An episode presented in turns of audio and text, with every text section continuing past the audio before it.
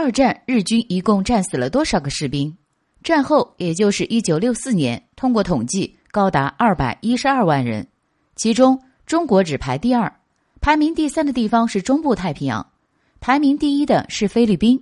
这个统计一定让很多人难以置信：为什么中国人浴血奋战十四年，日本鬼子的死亡数目还比不上菲律宾？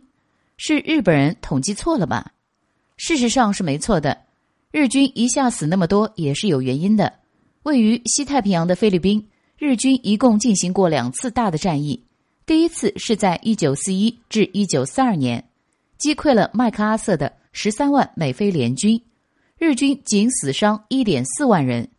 第二次战役是在1944至1945年，日军的海陆空主力与美军展开了菲律宾决战，死亡人数高达45万人。